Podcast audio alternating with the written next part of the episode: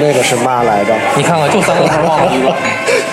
好嘛，七十岁的人天天研究抖音，天天研究零零后是怎么想的，这不开玩笑。你看到的是它内容的一个精准出发，那它背后其实是广告的一个逻辑。如果你喜欢我们的节目，想参与我们的群聊，分享不定期福利，可以添加微信 cheese radio c h e e s e r a d i o 加入我们的微信听友群。同时也感谢你把我这行说来话长推荐给你的朋友们。我这行说说来话长，我这行说来话长。话多说来到第二集这还有第二期，啊，来，请曹那个加加班南费加班费结一下不是你不得陪客户喝酒吗？不得吃饭吗？啊咱这，这也没喝酒这个啊。不是咖啡吗？不比酒高吗？但是跟有的酒没法比。春节期间特别节目啊，在咖啡厅五大道新农大我们喝酒吃饭有几个场景，呃，可能我是做这种关系沟通不是特别好的人啊。我其实就到那儿来，你们喝吧，喝吧啊，喝啊！不是我们的沟通呢，一般有两种情况，一就是说，呃，每年比如说有一些新品发布的时候，会有一些晚宴，可能这算一个环境。晚宴啊，对，呃，再有的就是比如说一还些得穿燕燕尾服吗？那倒不用，我们没高级到那个程度。对你说的那个可能是奢侈品公关 可能会这么玩我们 IT 行业很实在的，嗯因为当时我主要是以这个 IT 为主嘛，都得穿格子衬衫，那我们也也没有这么死板，就正常穿。对，正常穿。然后再一个环节呢，就是可能到年底，可能互相会做个联谊，可能在这种场合会吃，剩下的几乎唤起了联谊。对，剩下的几乎就不一定了。有的时候呢，当然我们请客户多，但客户呢也会请我们，这互相的。所以我们当时的感受呢，就是客户并没有太把我们当成一个回事儿，乙方。对，他其实真的是把我们当做同事或者一个合作伙伴，因为说实话，他们反正我跟我当时的对接人啊，当时他负责独立的一条产品线，关系很好，但这个关系呢，不是吃吃喝喝来的，哦，是真正的我们一起完成了很多任务和挑战。来的，就真的是互相解决问题。对，合作伙伴，对吧？我们互相怎么样配合好，然后把他的目标那个完成，把我的目标完成。啊，因为其实我们公司层面一旦签订了这种服务合同，它从某些层面上来讲，我们就是一个团队了。嗯，绑在一个绳上蚂蚱。对，那他对我们其实有一定的呃管理的职能。如果我们出问题，他其实也有一定问题的。那聪明的这种对接人，就像我之前这个对接人，他就是能很好的就是把他的诉求告诉我，嗯然后跟我一起把这个方案制定好，然后达成自己的任务。那好多甲方都不明白自己要干嘛。你问他，他自己也不明白。我就想你比如说我们经常接的配音的那有的，我既要大气又要活泼，又要沉稳又要时尚。我要什么那 个五彩斑斓的黑。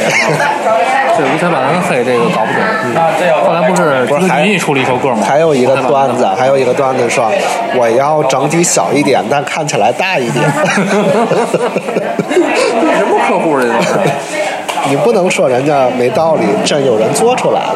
从比如说，他整个体积比原来变小了，嗯但是从视觉感官上，它好像大了，人家就有做出来。哎，也是个样人家客户只是以为你懂，人家没有把这个东西解释得很清楚，哦对吧？人家以为是在一个专业层面上去对话，你没理解，你可能发出来觉得没那个境界，对五彩斑斓的黑，也有人做出来了，也有人做了，还有人唱出来了。对吧？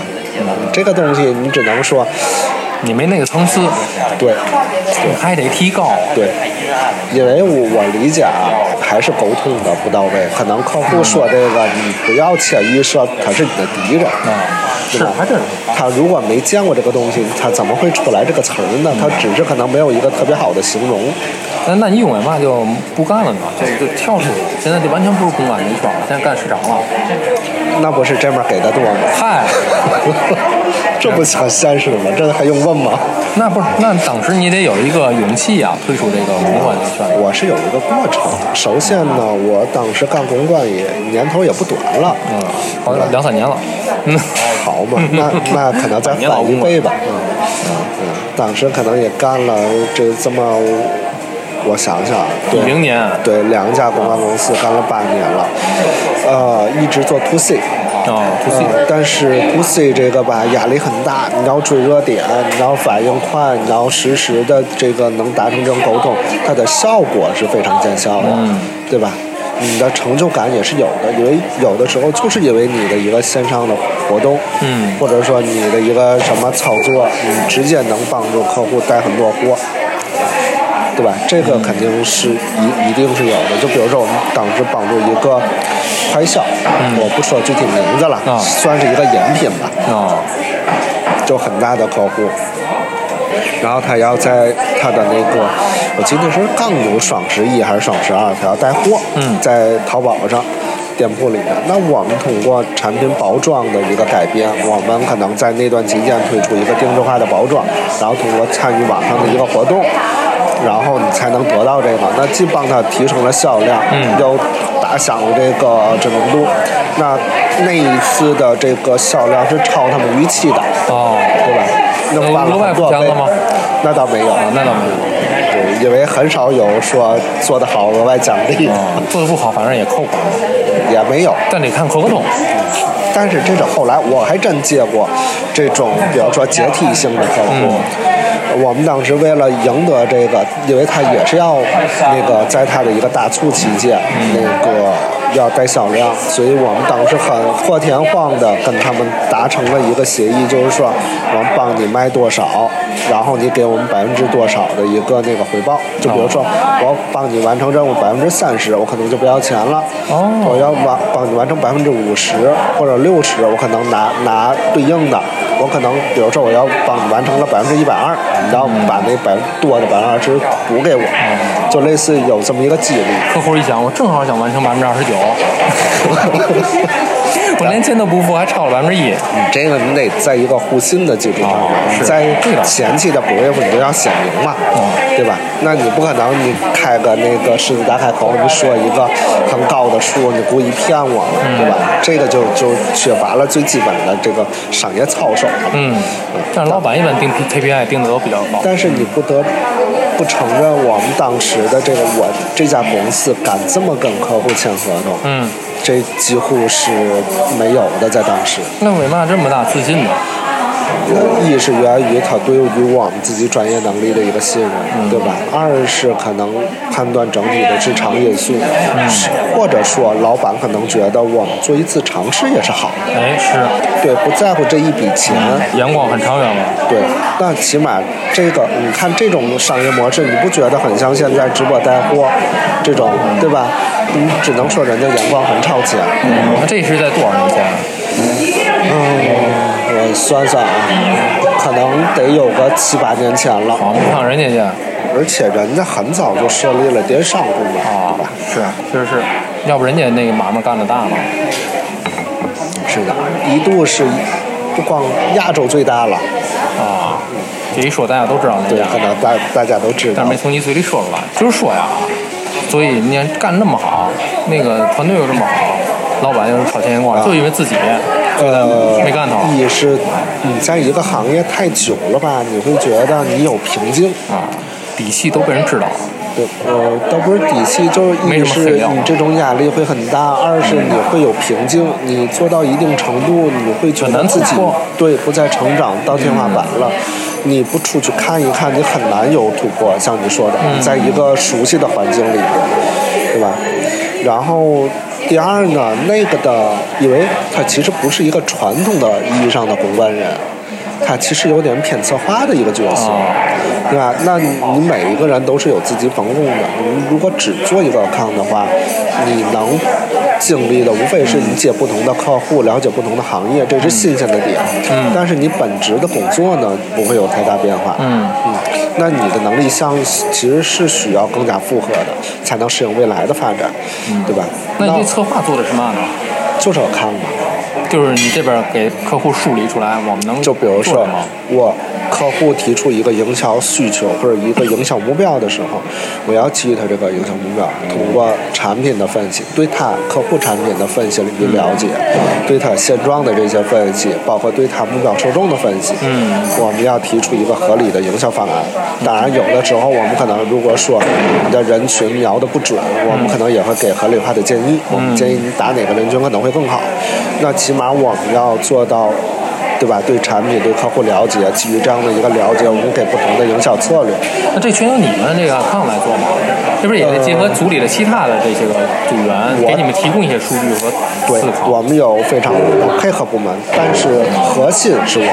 就但是说白了就是你们来算 PPT 呃，对，是吧？对。其他人提供数据。对，比如说一些行业的调研和策略，我们当时有策略部，对吧？我们可以找他，他们他们是研究某每个人可能研究某一个或者几个行业的专家，对吧？他对这种行业的背景和策略了解，那我们需要找到对应行业的人，给我们提供行业策略，对吧？所以刚才咱就觉得这个策划这个行太难了，很难突破。自己做了九十分，再往一百分儿再走很难了。对所以跳去做市场了。对，市场难吗？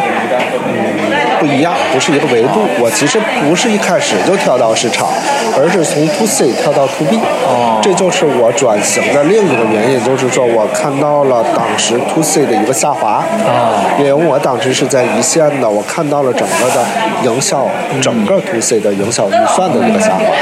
我发现这一行的潜力已经到头了。啊，就没有没有再往前走的这个看的看不见了，前途不是看不见，而是的，增速已经下来了。增速太慢了。对，这个无可不是太慢，而是无可避免的要下滑。哦，增速下滑了，甚至。那你同样的，在一个增速下滑的这个行业里面，你的空间可能就不像它高速发展的时候这么大了，你要转型了。啊，对，那我其实，我我其实至今来想，我还是比在这一块的还是比较敏锐的。哦，对我果断的从 to C 那往 to 所以你的这些同事也都转走了吗？并不是。就当时走的人多吗？有早有晚很多，因为公关这个行业吧，没几年就要有一楼铁打的营盘流水流流水流因为你始终要熟悉新媒体。就比如说我们那个年代，我们可能是博客、微博的原住民，对，对吧现在的抖音开始人家是短对对，，他需要新鲜的想法和血液。嗯你比如说，你让一个七十岁的人天天研究抖音，天天研究零零后是怎么想的，这不开玩笑吗？哎，你让他们做一个零零后喜欢的产品，你这不是开玩笑吗？确实你都不是零零后，所以你无法了解零零后。对你，即便了解，你对于他们的这种喜好的捕捉也是有钝感的，啊，对吧？你不会是天然的有这种很敏锐的了。那那倒是。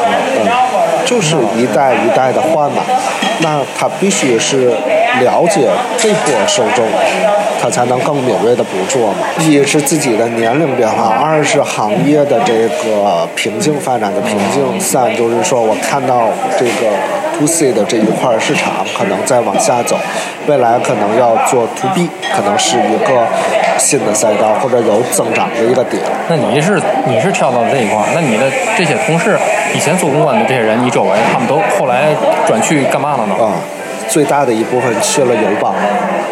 哦，就是那个保卖保险保险行业。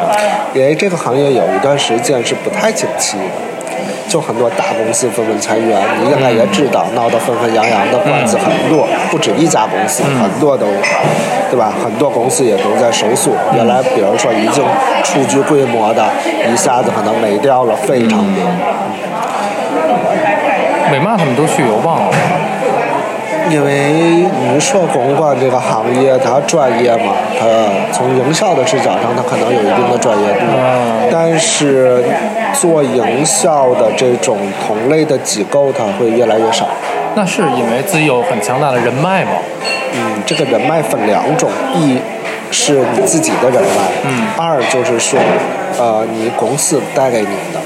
但是说白了，即便是你自己的人脉，你看看人家怎么处，你要是个人关系都好说，但是你要是共用，你用一次性、两次性，人家能一直给你用吗？人家最终还是要卖给你这个一个面子，是卖给你公司的一个平台的面子，对对对吧？大家都是一个互利，对吧？那所以在做公关的这些年你，自己最大的收获是什么？我觉得是对我性格的一个改变，从一个非常内向、自闭、腼腆、多行不义必自闭，对，慢慢的打开自己。啊，再有一个就是，你处理很多事情的时候，你可能就会不自觉的带入一些这种宏观的思维，你可能想的会更全面一点，然后处理起来你可能也会更冷静一点。啊，那说白了，那要是说宏观，其实它是一个一站，但是这也许也大多数人的这么一站，我现在也没完全离开，因为我们现在都叫营销，都叫营销很多东西其实现在越来越。啊、没有边界，嗯就这个边界越来越小。你说做广告的、做 MCN 的、做公关的，就很多，包括做媒体的，那人家从公关圈出来之后，干嘛的都有。那有啊，你比如说，其实公关圈来的人也很多，对，那他可能又回到了某一个圈，也有可能。那这个圈就没有特别的强的指向性，比如说只能是这个的来，这个的走，没有。其实公关是一个报门槛很低，但是你想做好很难的一个行业。啊，就比如说啊，你说你不是学新闻的，嗯不是学广告的，能不能进？能。也能。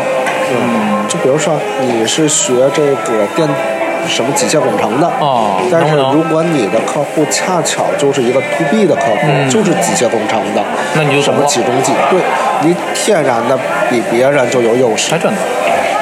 嗯，就是你一般的公关属性的人才，你了解这些东西，嗯，你可能都未必听得懂，还真。对吧？你都不了解人家，你怎么能做出正确的一个判断呢？对吧？或者营销方案，这有关系。那其实随他这一门，任何行业的人都能找到一个非常适合于自己的，就他的包容性很强。哦因为我们服务的是各行各业哎，那也需要各行各业的人才。对，而且他们往往更具备优势，专业优势。对专业优势，嗯，对吧？尤其在 to B 领域里，对你服务的这个客户，要是是一个专门，你刚才说的机械，对，但是，医疗，你都不用说别的，啊你就说卖卖化妆品的，啊，化妆品你得你所以对吧？你得懂化妆品。对，因为你你普通的你都是学新闻学学那个广告的，你也知道那新闻的那些写作的那些方法，一是现在用不到了，因为大家接受的这个习惯呀，然后也不用那么死板了，什么倒金字塔、双塔，啊。对吧？那那只要你能够跟他们更好的沟通，无论什么手段都可以。就说回来，这些固定的这些格式和这什么五 W 这个东西，可能一句话你就懂了。嗯。就别的行业人进来要学新闻的这点东西，一个月掌握的会非常好。啊，对，就这点东西。但是你说你一个学新闻的，你要掌握其他行业的专业的东西，嗯，不好弄。一个月你可学不会。嗯，那所以说入这行的人得需要什么样的门槛呢？需要什么样的素质才能入红馆这行呢？嗯，你像我当时招人的话，我更侧重于看这个人是否善于沟通、逻辑思维清晰，这个是很重要的。就是逻辑思维清晰，他在做一些方案策略的时候，他能非常好的把我的方案的成绩、逻辑关系梳理好，他缜密，他能把这个营销的动作都规划好，嗯，对吧？然后善于沟通那肯定是一个加分项了，因为就是跟人打交道，无论是跟乙方还是跟那个谁中，嗯，对吧？都是一个跟人打交道的东西，哎能把这个处理好是非常重要。那可能它里面还有一些特殊的岗位的不同，比如说文案，那肯定要文笔好嘛，那他可能也不用沟通，你就文笔好，当然能沟通好更重要啊，更好啊。对，但是你基础的东西得符合，比如说美术。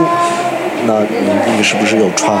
那，这个创意那可能会见仁见智，但你基本功起码要有。对吧你出来的东西可能要能够吸引人，或者说你能够跟人发生一个交流。这是这几个硬件，其他都不重要。你学历呀、都可以学。我说白了，其他都不重要。一个人脑子清楚，逻辑思维清楚，善于学习就可以了。这就可以了。有没有房有没有车也都不重要。因为你一个聪明人，你进来上手会很快。对，学习能力强。对，就其实不光是这行，任何行业都一样。那当然，那些什么医生这种专业的不一样啊。嗯，回头看你之前的那个东家，还有之前的这些宏观的公司，有什么大的变化吗？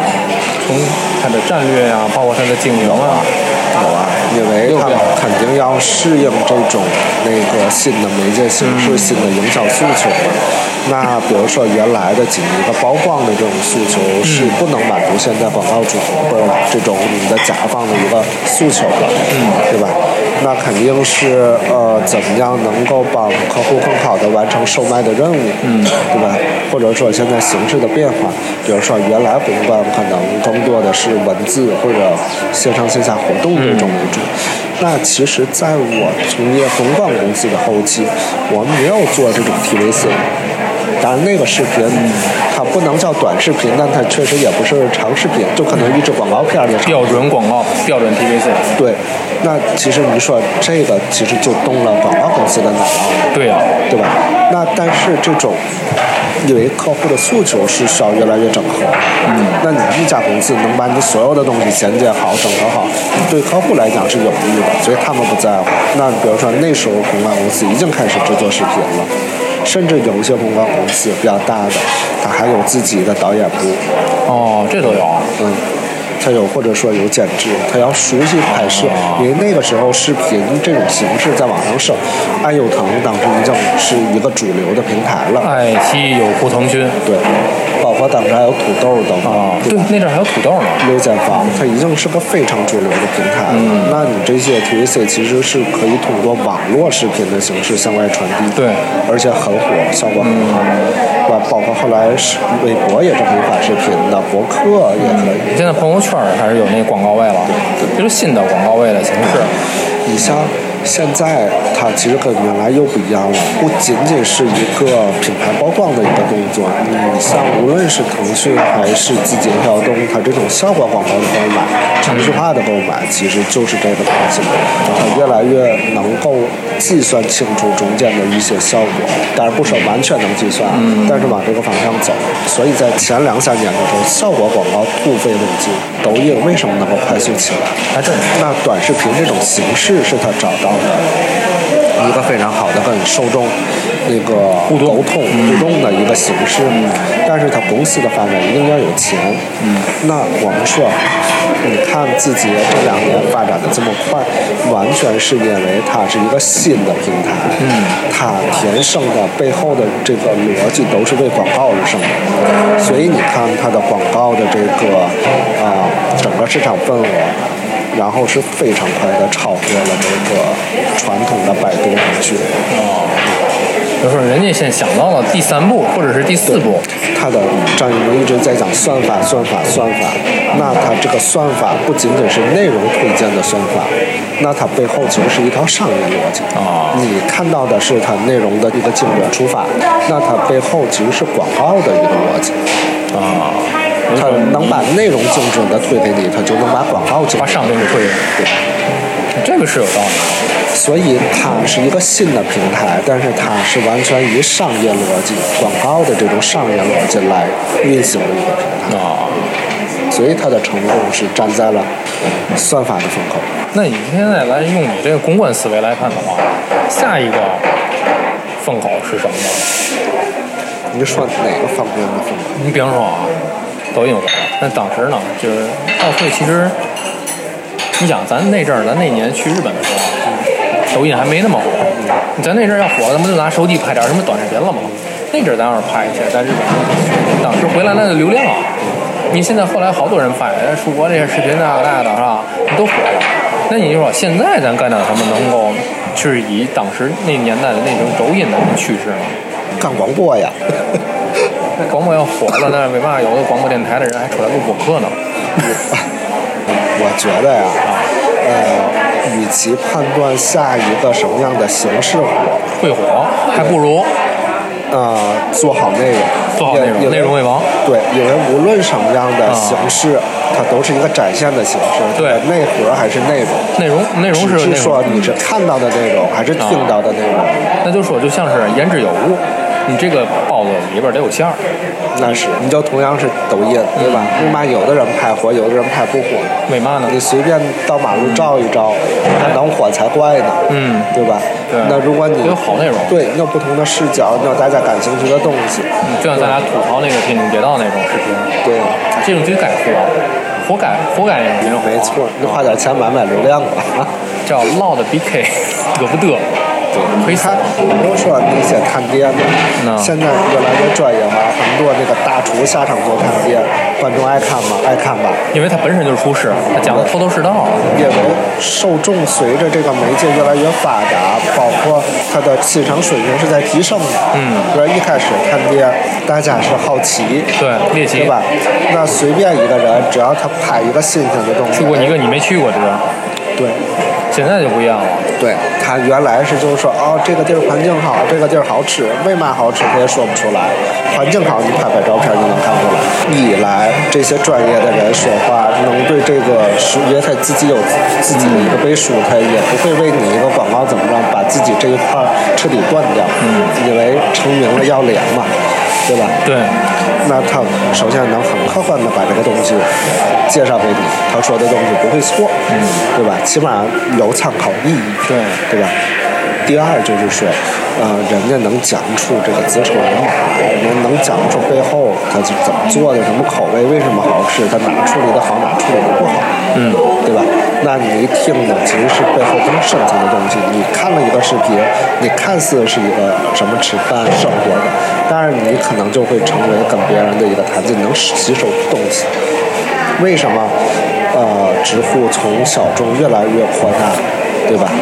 那个为什么现在的这种所谓的知识付费有一段时间很很时兴，是因为现在大家需要这种正向的，而且快速的这种专业的知识，对吧？而不是说很泛滥的这种东西。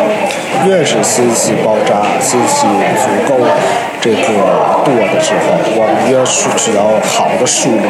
嗯，那我就相信这些所谓的专家也好，或者说我觉得他有水平的人也好，嗯所以还是好内容，内容好，你才能有好流量，才能获得好口碑。对，我觉得在某一个程度上可能会有劣币驱逐良币的现象在。对但是随着发展，随着这个啊、呃受众的提升，嗯，对吧？总有一部分人欠醒悟过来，他会追逐良币的。对，所以好内容还是一定要做的，对得坚持好内容。尤其是年轻的，你看岁数大的他可能区分不出来，但是年轻的这个，无论他的自自身的这种学历，他自己对于事物的这种辩证的这种理解，对吧？他一定会越来越选择一个正确的东西所以说是。这个好怎么体现出好呢？我能想到的啊，比方说啊，东西言之有物得有用，是吧？有价值，最起码它有你的这个文化价值、实用价值，甚至商业价值，比较不那么的庸俗，通俗可以，但是庸俗就不对了，是吧？其实能站住一点就已经很了不起。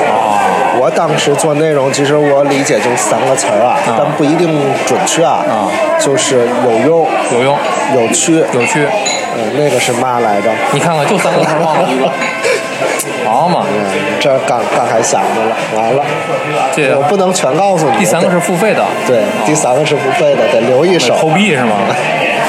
就是有有啊，有用共鸣，有用、有趣、有共鸣。有趣就是有有用，先说这有用就是这懂干货，你能用得到。有趣儿就是它能让你看得下去，这东西有意思不枯燥，是吧？然后有共鸣呢，就是产生了一个你能打动你的那么一个点。你看，无论是这种原来的这个以迷茫为代表的这种焦虑的制造，它其实就是一种共鸣，它找到了那个这是一种类型对，就类似这样的东西全都是。啊，对，这个有共鸣，对吧？有共鸣因为得占一因为当时这个人们就是有焦虑感的，嗯然后他很好的利用了这个东西，把它放大，所谓的制造焦虑嘛。那他就是借助这种方式让大家哎有共鸣进来去看去接受。当然，他可能聊的一些东西也确实是有用的，嗯啊，或者说他的一些行为方式也是有趣的，他基本上有有这样一些要素在，那就可以啊。对，那其实说白了呢，就是这个东西得占一个，你不能嘛都不占。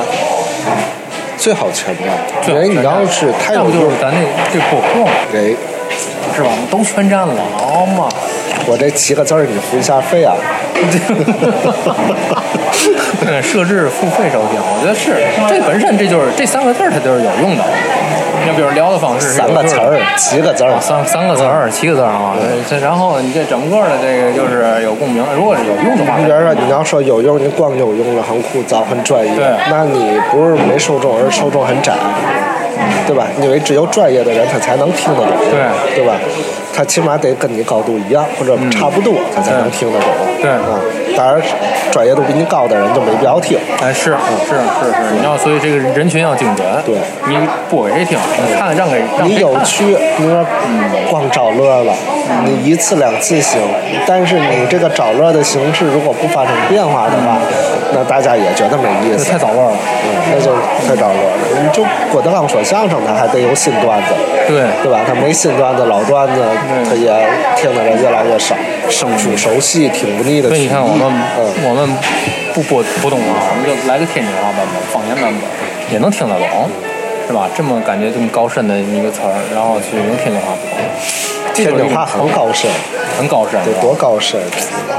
这很多词儿是只可意会不可言传的，一个词儿就能说明白好多事儿。对，比如热热热，对呀热热小菠萝，啊，你知道“拽拽”俩字儿怎么写？嘛玩意儿？拽啊蹬蹬，你会写吗我？说呢，蹬 你知道第一个蹬跟第二个蹬不一样吗？不一样是吗啊？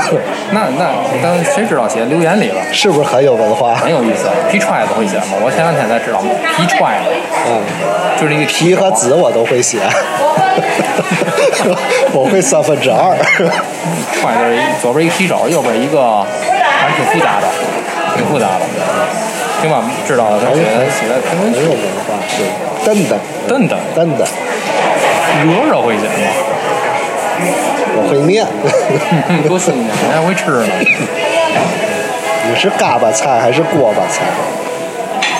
没有念锅巴菜的，都是嘎巴。但是写都写锅巴菜，对啊，你是因为嘎不会写是吧？哎，你就像北京那个地名嗯马家铺，但写出来是宝嘛。那不是多音字吗？是啊，就是说呀，你锅巴，啊，这个就不是多音字了？这是一个方言了。锅巴，人家嘎巴，也有写嘎锅的，他就写那个嘎，嗯，嘎巴啊嘎巴，还有那个倍儿根儿，啊，对吧？就好多它是只能只能通过声音这个语言的形式。你说，你看啊，这个倍儿哏儿是不是连比较级都出来了？哎，对，比较级，对吧？你搁英语里是另外一个词儿，嗯，对吧？对，是是是，倍儿哏儿。多有深意，多有意思。